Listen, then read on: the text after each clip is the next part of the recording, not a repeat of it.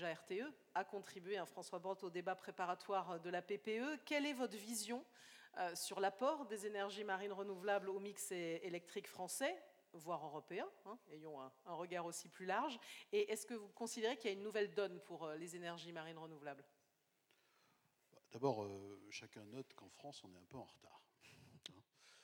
Pas forcément à cause des industriels, pas forcément à cause des territoires, mais parce qu'il y a un certain nombre de gens qui n'ont pas encore compris que si on voulait changer de modèle avec la transition énergétique, avec une énergie renouvelable non polluante, il fallait quand même accepter euh, un certain nombre de machines, que ce soit sur terre ou en mer. Bon, sur euh, l'offshore, comme vous le savez, euh, des contrats ont été signés en 2012. Aucun de ces contrats n'a purgé l'ensemble de ces recours. Bon, les tribunaux sont jamais pressés, hein, en plus. après, il ne faut pas trop que je dise du mal des juges, parce que, comme on le sait, la justice est indépendante et souveraine. Par contre, cette souveraineté euh, nous met à mal souvent par rapport au changement climatique, parce que du coup, les modèles économiques euh, sont un peu perturbés. Parce que quand un investisseur décide d'aller quelque part, de retrouver sa mise à un certain délai, et puis que dix ans après, ça n'a toujours pas commencé, ça pose un problème.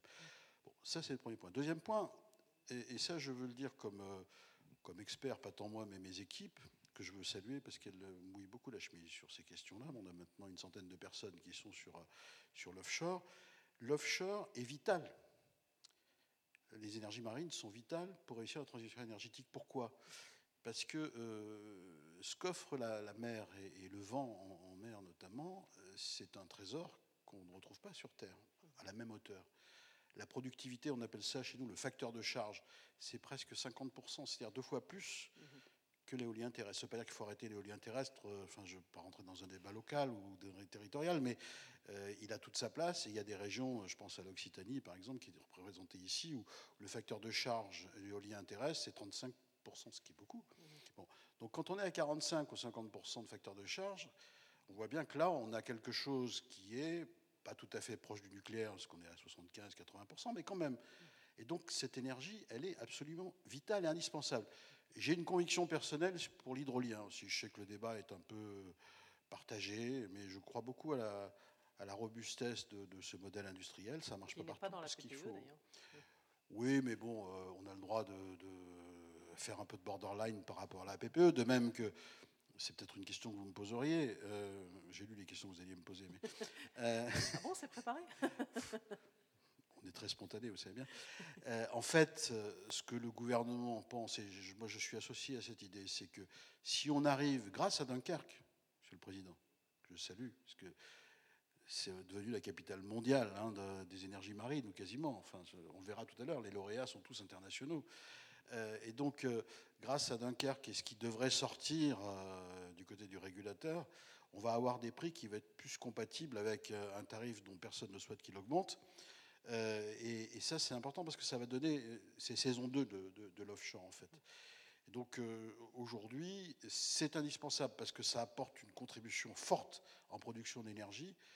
C'est indispensable parce que c'est très vertueux donc il n'y a pas de débat à avoir sur est-ce que c'est bien, est-ce que c'est mal. Maintenant, il faut y aller. Quoi. Mmh. Alors justement, vous avez commencé à en parler de cette question des coûts. Le gouvernement a mené d'importantes réformes hein, pour accélérer, dérisquer, aussi réduire le coût des EMR. Alors est-ce que justement, là, vous avez commencé un petit peu à me le dévoyer, vous voyez, on ne fait pas du tout les questions, est-ce que ça va porter ses, fruits selon vous? Bah, euh, On verra, mais euh, oui, euh, on a raccourci un peu les freins dilatoires des recours, puisqu'il y a au moins une juridiction qui a été supprimée. On va d'ailleurs, nous, RTE, dans le cadre de la loi qui arrive à l'Assemblée en juillet, faire des propositions encore de simplification, parce que c'est pas possible qu'on ait des délais aussi Enfin, je veux dire, c'est juste insupportable. Je pense que la démocratie doit permettre le droit à recours, puis à un moment, quand on voit que c'est pas forcément la bonne foi qui œuvre en, cette matière, il faut venir par trancher, parce qu'on peut pas tous râler contre le changement climatique en se disant il faut faire quelque chose, défiler dans la rue, etc. Parfois, on m'a dit de ne pas le dire, mais c'est parfois les mêmes d'ailleurs qui reprochent qu'on a du retard et qui sont sur le terrain en situation de dire faut pas faire. Donc c'est un peu paradoxal. Enfin, les, élus, j'en fus il y a de nombreuses années, euh, savent bien que le paradoxe est toujours euh, à, l'origine d'un certain nombre de comportements. Donc là, il faut simplifier, c'est un acquis. Deuxième simplification, elle nous concerne. Nous sommes chargés euh, du raccordement et de l'installation des plateformes dans les nouveaux appels d'offres. Pour les anciens, on fait juste le raccordement. Ça veut dire que notre compétence est reconnue, c'est normal. Ça veut dire que le fait que nous soyons un monopole essentiellement de services publics, une entreprise de devoir est reconnue. Ça veut dire aussi qu'on a en charge cette idée d'optimiser les coûts, d'optimiser les délais et de mutualiser. Si chacun vient se raccorder à l'endroit qu'il arrange, vous imaginez le bazar que ça va être en termes d'impact environnemental et aussi en termes de multiplication des coûts. Donc ça c'est bien. Et il faut le dire aussi, euh, derrière ça, il y a un mot magique. Moi, je suis très attaché à ce mot qui s'appelle la péréquation. Ça veut dire que c'est l'ensemble des consommateurs d'électricité qui, en payant leur électricité, participent à ces raccordements. Il y a une mutualisation. C'est autant de moins qui pèse sur euh, l'investissement que doit faire le producteur. Et je pense que c'est un phénomène d'accélération. Donc, euh, vous voyez, entre ça, je, peux aussi évoquer ce qu'on appelle le permis enveloppe dans notre jargon, c'est-à-dire une simplification pour que sur le plan des implantations, on aille plus vite et qu'en matière d'autorisation, les choses soient simplifiées. On, peut encore, a encore des marges de, progrès. Mais tout ça, ce sont des évolutions qui vont dans le bon sens.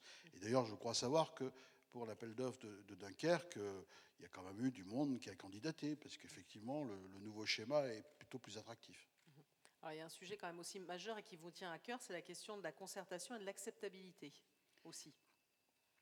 Bah, c'est-à-dire qu'on n'a rien sans rien. Moi, je pense que c'est ce que je disais au début, il faut expliquer à quoi ça sert, et après, il faut convaincre.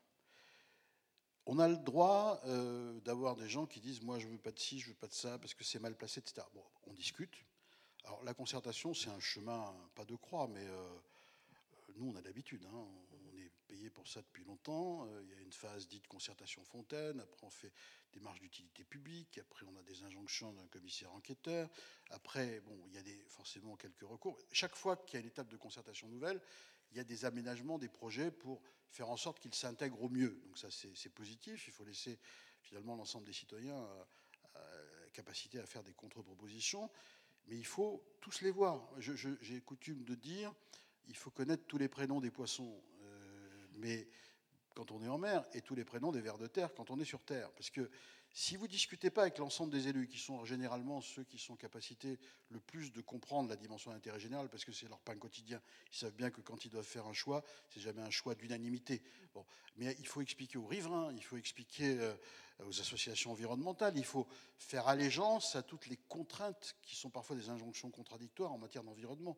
Parce que quand on, fait du renouvelable, c'est quand même pour limiter euh, les gaz à effet de serre. Donc on est vertueux à l'égard de l'environnement. Mais il faut parfois faire des travaux alors que certaines espèces sont en phase de reproduction. Il faut obtenir des dérogations. Enfin, c'est des, compromis compliqués. Évidemment, euh, chacun veut absolument avoir raison euh, dans le sujet qui le préoccupe. Et nous, dans ces phases de concertation, dont je crois qu'on est devenus des, spécialistes, on doit expliquer finalement qu'il faut trouver un consensus au bout du bout pour arriver à, finaliser la réalisation d'un projet. On ne fait pas une transition énergétique à l'échelle de l'Europe et à l'échelle du monde, euh, j'allais dire, sans casser quelques œufs. C'est, oui, il faut être réaliste. Parfois, il y a des compromis à trouver.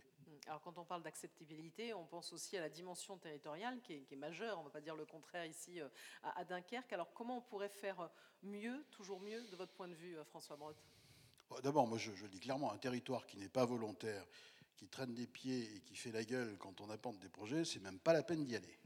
Parce que, quoi qu'il en soit, on n'y arrivera pas. Après, je, le note ici, il y, a, une empathie, un enthousiasme qui est très fort et c'est quand même très facilitateur et ça donne envie de faire des choses ensemble. Donc ça, c'est une posture, mais c'est aussi... Euh, les élus sont toujours en capacité d'entraînement de leur population quand même, parce qu'ils ont une autorité euh, morale locale qui leur permet effectivement de, d'expliquer les choses aux côtés des opérateurs. Donc c'est un, une obligation que d'avoir une appétence des territoires. Moi, je suis très pour. Certains me disaient il faudrait supprimer les SRADET. Les SRADET, c'est un, schéma politique qui dit à l'échelle d'une région voilà ce qu'on veut, voilà ce qu'on veut pas. Euh, on pourrait faire ci, faire ça. Euh, et qui disent oui, mais c'est embêtant, c'est contraignant. Oui, mais s'il n'y a pas un débat politique autour de ces questions.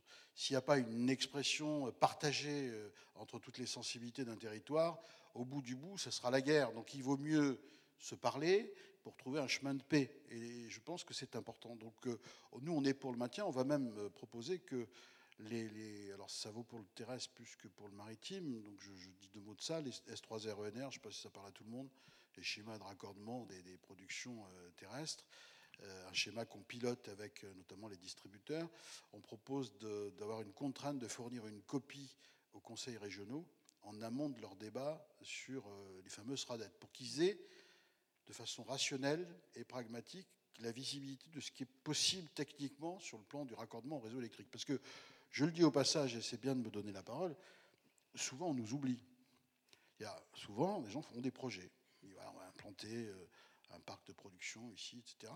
Et puis, ils pensent pas raccordement, ils pensent que ça suit, que la, logistique suit. C'est un peu comme les bornes des voitures électriques. On se dit, on en met partout. Et est-ce que derrière, il y a ce qu'il faut en matière de, puissance, de réseau?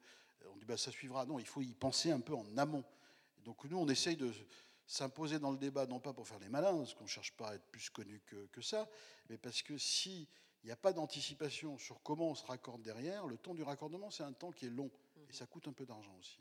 Et sur cette dimension territoriale, évidemment, il y a l'aspect RD, l'aspect euh, innovation, et, ce prix en est un exemple. Enfin, évidemment, la, plateforme utilisage avec, euh, avec la CUD, dont je parlais dans un instant, et M. Patrice Vergrit va nous rejoindre sur scène, c'est évidemment un aspect majeur pour vous, pour RTE. on innove là, le multi-usage, euh, on, le décrète en se disant que quand même, quand on fait un équipement de cette nature, s'il peut servir à d'autres choses qu'à sa fonction de base, c'est pas plus mal pour son acceptabilité. C'est pas plus mal parce que ça valorise aussi l'équipement en question. Et puis ça permet de défricher des terres nouvelles. Et on va le voir tout à l'heure en remettant euh, aux lauréats euh, les différents prix. Il y a beaucoup d'idées qui, ont émergé. Et moi, je crois que c'est très important que ce nouveau chemin d'aventure de l'énergie en, mer nous, permette, euh, grâce justement à des initiatives d'innovation, qui sont parfois d'ailleurs plus des idées nouvelles d'usage que des innovations technologiques en tant que telles, mais la notion d'innovation, elle, couvre un champ assez large. C'est indispensable. C'est indispensable parce que d'un coup, on va se rendre compte que finalement, il y a plein de choses qu'on peut faire ensemble. On n'y avait même pas pensé avant. Alors on va voir justement comment vous faites ensemble. Merci à vous, François Breton. On peut vous applaudir pour euh, cette entrée. Euh, en la matière, puisque maintenant on va passer euh, officiellement évidemment à la remise euh, du prix euh, de l'appel d'offres RTE CUD pour des projets,